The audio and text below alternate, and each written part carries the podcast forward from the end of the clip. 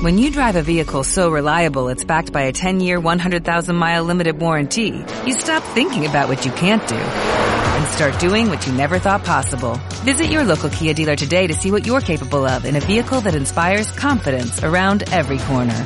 Kia, movement that inspires. Call 800-3334-KIA for details. Always drive safely. Limited inventory available. Warranties include 10-year 100,000-mile powertrain and 5-year 60,000-mile basic. Warranties are limited. See retailer for details.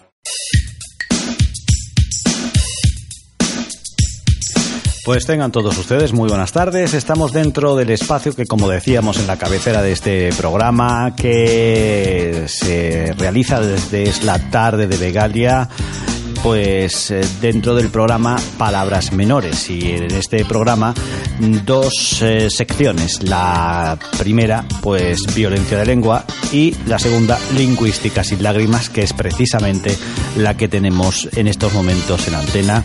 Como todas las tardes y dentro de este espacio, eh, el protagonista pues es don Damaso Giraldez, profesor y catedrático de lengua castellana, que nos acompaña en la tarde de Begalia pues todos los jueves a esta hora aproximadamente. Una sección, la de Lingüística sin lágrimas, con la que pretendemos dar a conocer curiosidades y vicisitudes acerca del devenir histórico y de la vida íntima de nuestras palabras, expuesta, eso sí, con toda la sencillez y amenidad que se pueda, a fin de que su contenido sea fácilmente accesible a todos nuestros oyentes. Eh, muy buenas tardes, profesor Damaso Giraldez. Ahora sí le tengo abierto el micrófono. Muy buenas tardes, que antes no le había abierto el micrófono, discúlpeme. Eh, eh, ¿Qué sumario nos trae hoy con el espacio Lingüística sin lágrimas? Pues vamos a hurgar en la historia remota de tres palabras. Concretamente vamos a conocer cómo fueron creadas cada una de ellas, comprobando, además, que siguieron procedimientos distintos dentro de aquellos de los que dispone la lengua para producir palabras nuevas o para dar nuevos significados a las ya existentes. Bien, luego nos cuentas cuáles son esas tres, esos tres casos, pero primero a ver si nos puedes explicar eso de crear palabras nuevas. Pues muchas veces se tiene duda sobre si se está si está bien lo que lo de inventarse palabras, quiero decir. Eh, vamos a ver un poco este asunto. En principio, te diré que la lingüística apenas sabe nada sobre cómo nacieron las lenguas, sobre cómo se crearon, es decir, cómo los primeros hablantes inventaron nombres para el árbol, el agua o el sol. Lo que sí dicen los filólogos es que una vez creadas las lenguas, quizá ya no se inventaron más palabras originariamente nuevas.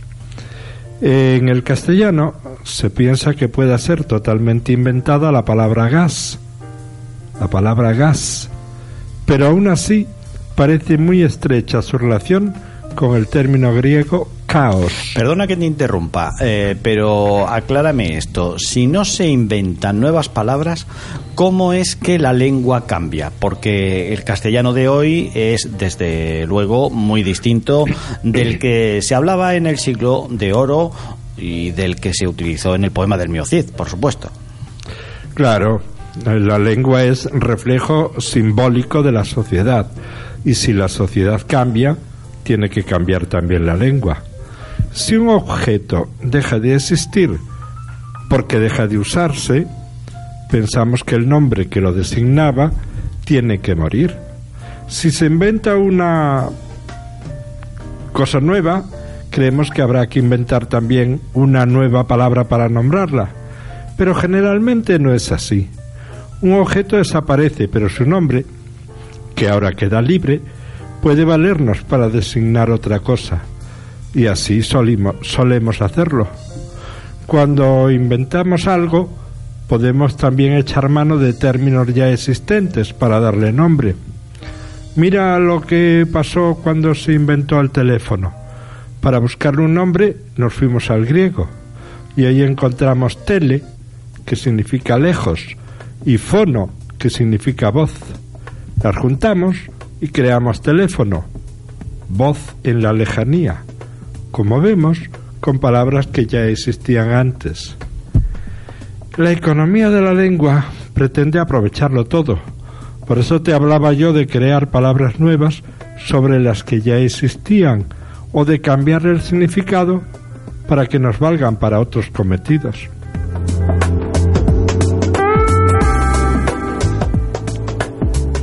Bien, ¿y de qué manera se pueden formar nuevas palabras, puesto que no se inventan, sino que por lo que veo se cambian o se transforman? Hay bastantes procedimientos que nos permiten aumentar el caudal léxico de una lengua, es decir, poder disponer de más palabras. Te citaré algunos. Como ya hemos visto con la palabra teléfono, podemos acudir a buscarlas en las lenguas muertas aunque también solemos pedirlas prestadas de otras lenguas vivas.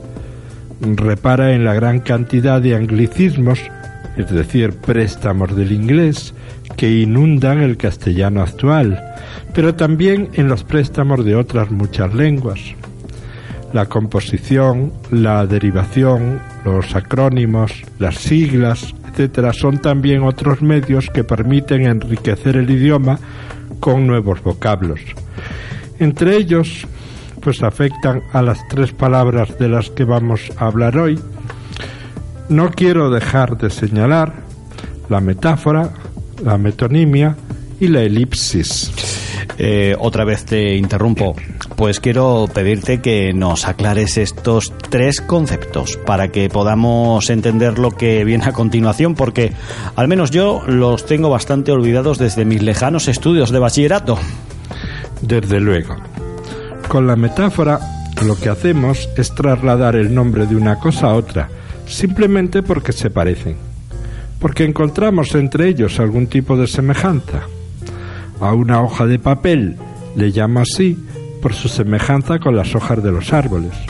Ahí tienes una palabra que ya existía. Lo mismo podemos decir del ojo de la aguja o de la cabeza de un alfiler, etc. En la metonimia también pasamos los nombres de unas cosas a otras, pero en este caso porque encontramos entre ellas cualquier otro tipo de relación que no sea la de semejanza.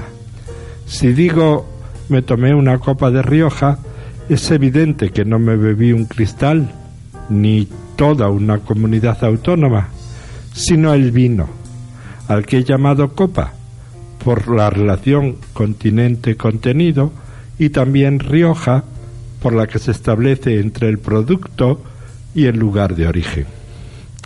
Finalmente, en la elipsis, una palabra toma el significado de otra con la que suele formar pareja, es decir, se contagia del significado de la otra debido a su frecuente compañía. Fíjate que puro, por sí solo, puede significar un determinado tipo de cigarro, y ello porque originariamente formó parte de la secuencia cigarro puro, es decir, cigarro sin mezclas. Lo mismo le pasó a postal, que de adjetivo concerniente al ramo de correos pasó a contagiarse del significado de tarjeta, que es lo que significa ahora una postal por su reiterada presencia en el sintagma tarjeta postal. Bien, pues creo que con estos preámbulos ya estamos en buena disposición para oír las curiosidades de las tres palabras que ha seleccionado para hoy. ¿Cuáles son ellas y cuál es su chocante historia? Eh, bueno, pues paso a tratar de tres palabras, de esas tres palabras, cuyas etimologías resultan curiosas, tienen su propio duende y encandilan con la magia que siempre buscamos en esta sección. Además, cada una de ellas ha llegado a su actual sentido siguiendo uno de los tres procedimientos que hemos apuntado antes. Primera palabra.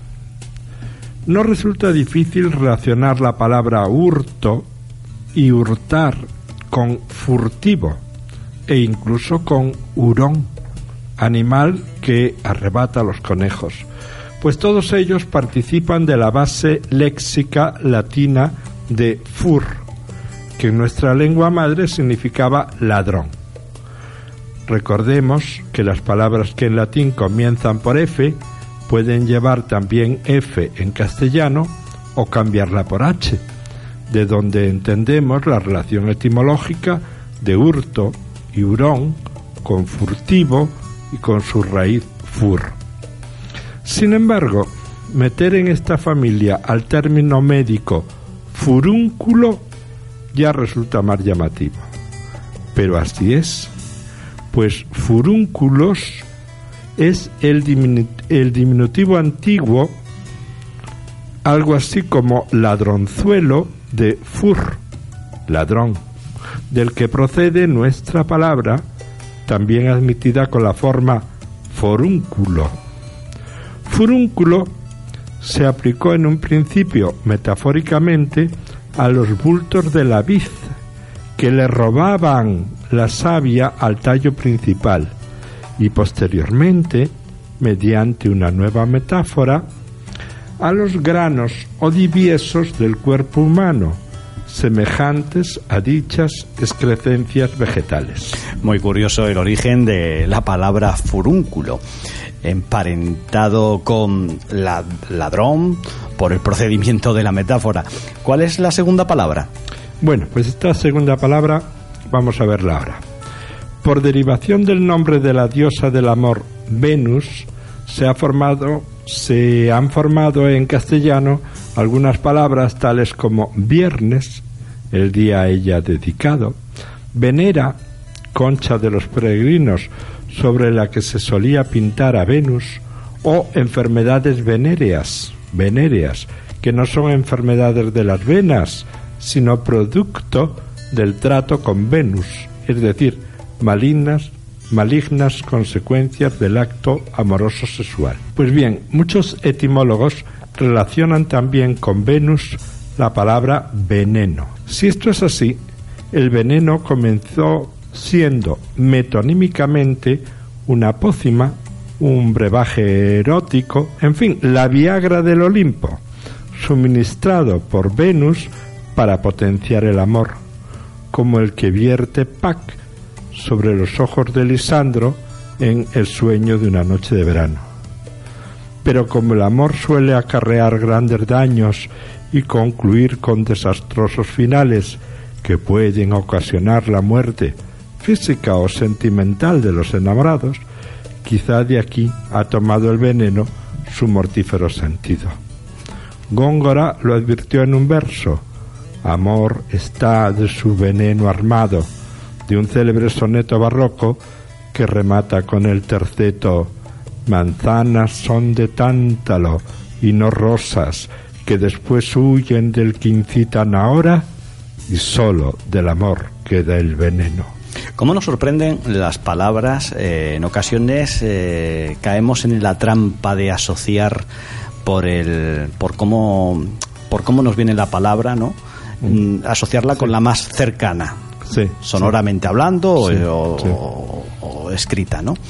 Y nos dejan totalmente fuera de juego cuando nos descubren su significado verdadero. la etimología y la historia nos puede traer eh, ¿Nos puede? Sí, sí, pero sorpresa. sorpresa, ¿Y cuál es la tercera y última curiosidad de hoy? Para ejemplificar la elipsis traemos esta tercera palabra. Traemos el curioso caso de la palabra hígado. El nombre de esta víscera tiene sorprendentemente que ver con higo. Pero, ¿cómo puede ser eso? Pues lo explicaremos. En latín llamaba yecur a lo que nosotros llamamos hígado. Y en Roma gustaba mucho un plato que cocinaban con dicha víscera, aderezada con higos, y al que llamaban yecur ficatum. Yecur ficatum, yecur ficatum, hígado guisado con higos. Como hemos dicho, por el mecanismo de la elipsis, el vocablo ficatum con higos, ha tomado el significado de su pareja culinaria hígado, haciendo que el término yekur desaparezca sin dejar prácticamente descendiente alguno en nuestra lengua. A mí me va a perdonar, profesor Damaso Giralde, pero en este momento eh, le estaba escuchando, pero mm, así en segundo plano, porque al nombrar la palabra higo, mi cabeza se ha ido al Moarín, se han ido a esa estupenda fábrica de bombones de higo que hay en nuestra tierra, que exporta para todos los países ya, que yo creo tiene, tiene multitud de sitios donde van a parar los higos de Extremadura, y soy un gran amante de los higos. ¿eh? Eh, me da mucha pena de que nuestra tierra, las higueras, no estén ahí como tan cercanas en esos caminos como, como, como solían estar, ya no están tan a mano. Pues ya ves que en nuestra lengua eh, el nombre de esta fruta está relacionado ¿eh? con con nuestros hígados y con los hígados de los animales de los que hacemos esos patés. Qué ricos, los higos, los higos de Almoharín. ¿eh? bueno, eh, seguimos dentro de nuestro programa al que denominamos Palabras Menores. Hemos estado abordando esta sección eh, que como ustedes saben se llama Lingüística sin lágrimas. Es eh, una de las dos secciones que tiene este programa, Palabras Menores, una es violencia de lengua y hoy nos ha tocado Lingüística sin lágrimas. Pasamos a continuación a decirles a todos ustedes que en este punto del programa ustedes tienen la voz y es que el buzón es el buzón del hablante y tienen un correo electrónico al cual pueden dirigir sus consultas y sus comentarios. Por tanto, pasamos a decirles que el buzón es así de sencillo, dajido@terra.com. Dajido se escribe de la siguiente forma: D de Dinamarca, A de Alemania, G de Gerona y de Italia, otra vez nuevamente D de Dinamarca, O de Oviedo, arroba terra.com. Insisto a la hora de escribir el correo y perdónenme, pero es para que ustedes, pues, eh, a la hora de ponerlo en el eh, email que tengan, en el servidor de correo que tengan, pues no, no, no se equivoquen. Vamos eh, a decirle también a nuestros hablantes en este punto del programa que si quieren ya tienen a su entera disposición los programas, los primeros programas que hemos hecho de palabras menores en la red. Ya están colgados en internet, como vulgarmente se suele decir colgados, no es que hayamos colgado a nadie, hemos puesto los programas en Internet y el programa eh, ustedes lo pueden encontrar fácilmente. Tan solo tienen que meter en Google, tienen que poner eh, algo muy sencillito y se lo va a dar muy rápidamente el programa. Apúntense porque esto es muy sencillo. Tienen que poner palabras menores Vegalia y así, separado, palabras menores Vegalia y enseguida le va a aparecer eh, pues los primeros programas que se han venido haciendo. Nuestra intención es colgarles todos, pero mm, poquito a poco y ustedes pueden hacer un repaso de eh, estos programas y recordar pues todas esta, eh, todos estos espacios que hemos ido aquí trabajando en Es la tarde Vegalia dentro del programa Palabras Menores. Eh, sin mucho más, profesor Damaso Giralde, que quería yo irnos al buzón del hablante y es que creo que el correo pues esta semana ha tenido ha tenido alguna pregunta, tenemos algo que trabajar que nos hayan puesto deberes los oyentes, que a la par son hablantes. Pues no, esta semana no me ha llegado ningún correo.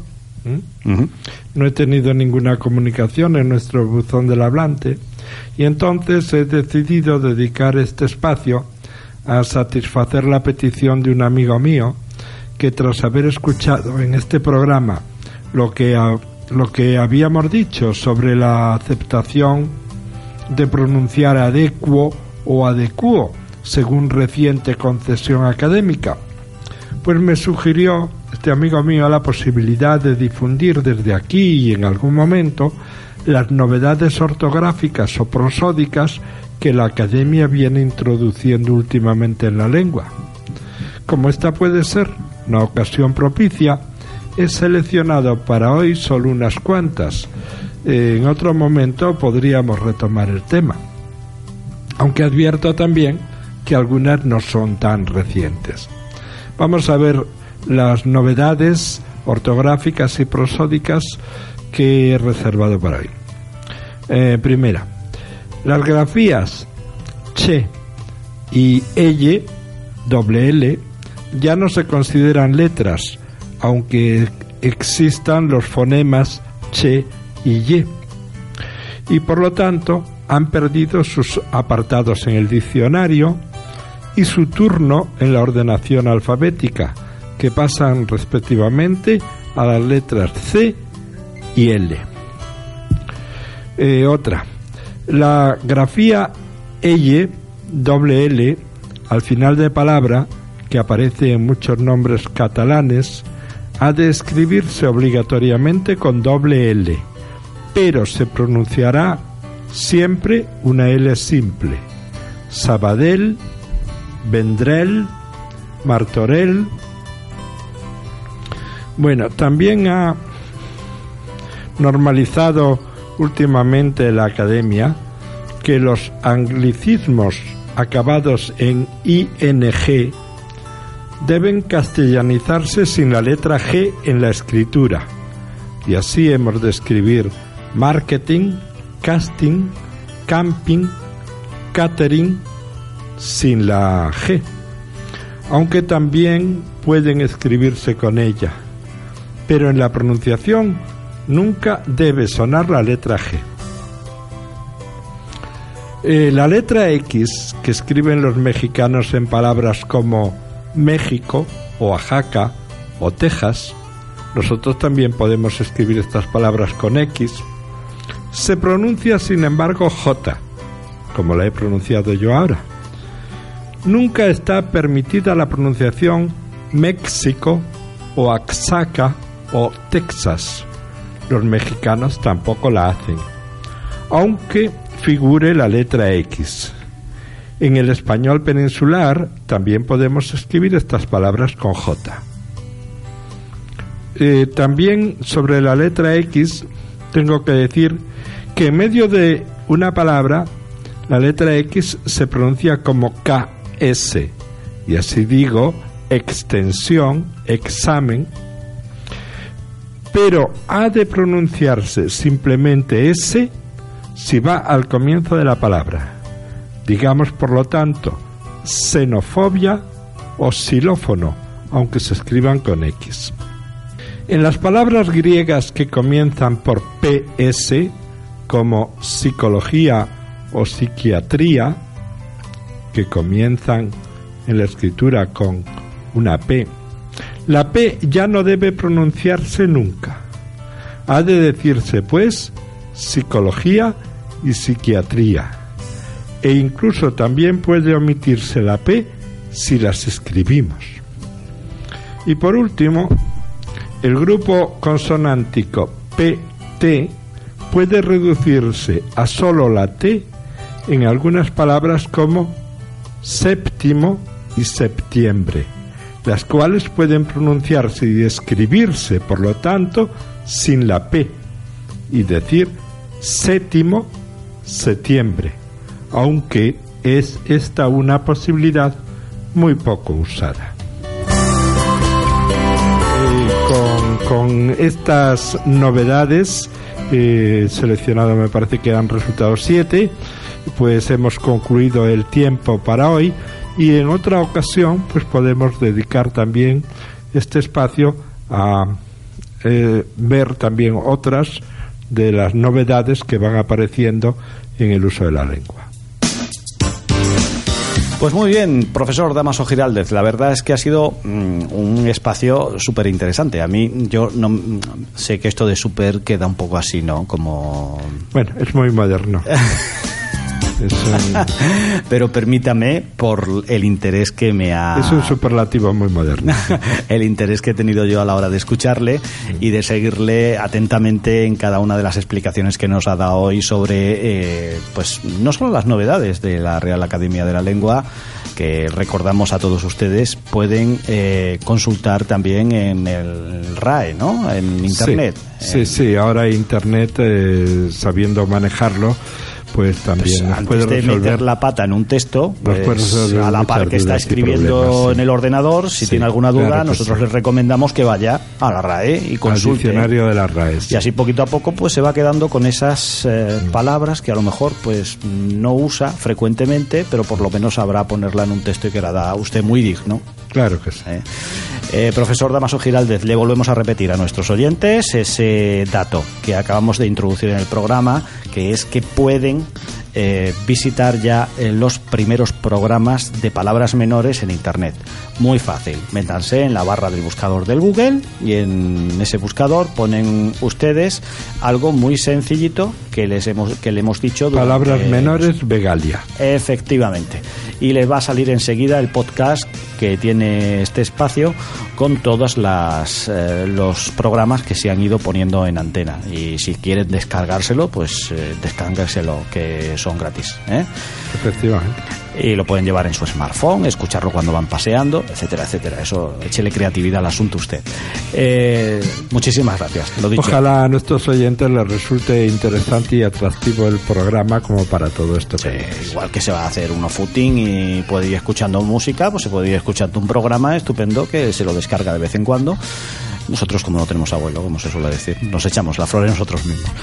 Pues muchísimas gracias a todos ustedes por, por seguirnos y nosotros continuamos en Es la tarde de Vegalia. Pues muchas gracias a ti y muchas gracias a nuestros amables oyentes. En Sherwin Williams somos tu compa, tu pana, tu socio, pero sobre todo somos tu aliado, con más de 6.000 representantes para atenderte en tu idioma y beneficios para contratistas que encontrarás en aliadopro.com. En Sherwin Williams somos el aliado del PRO.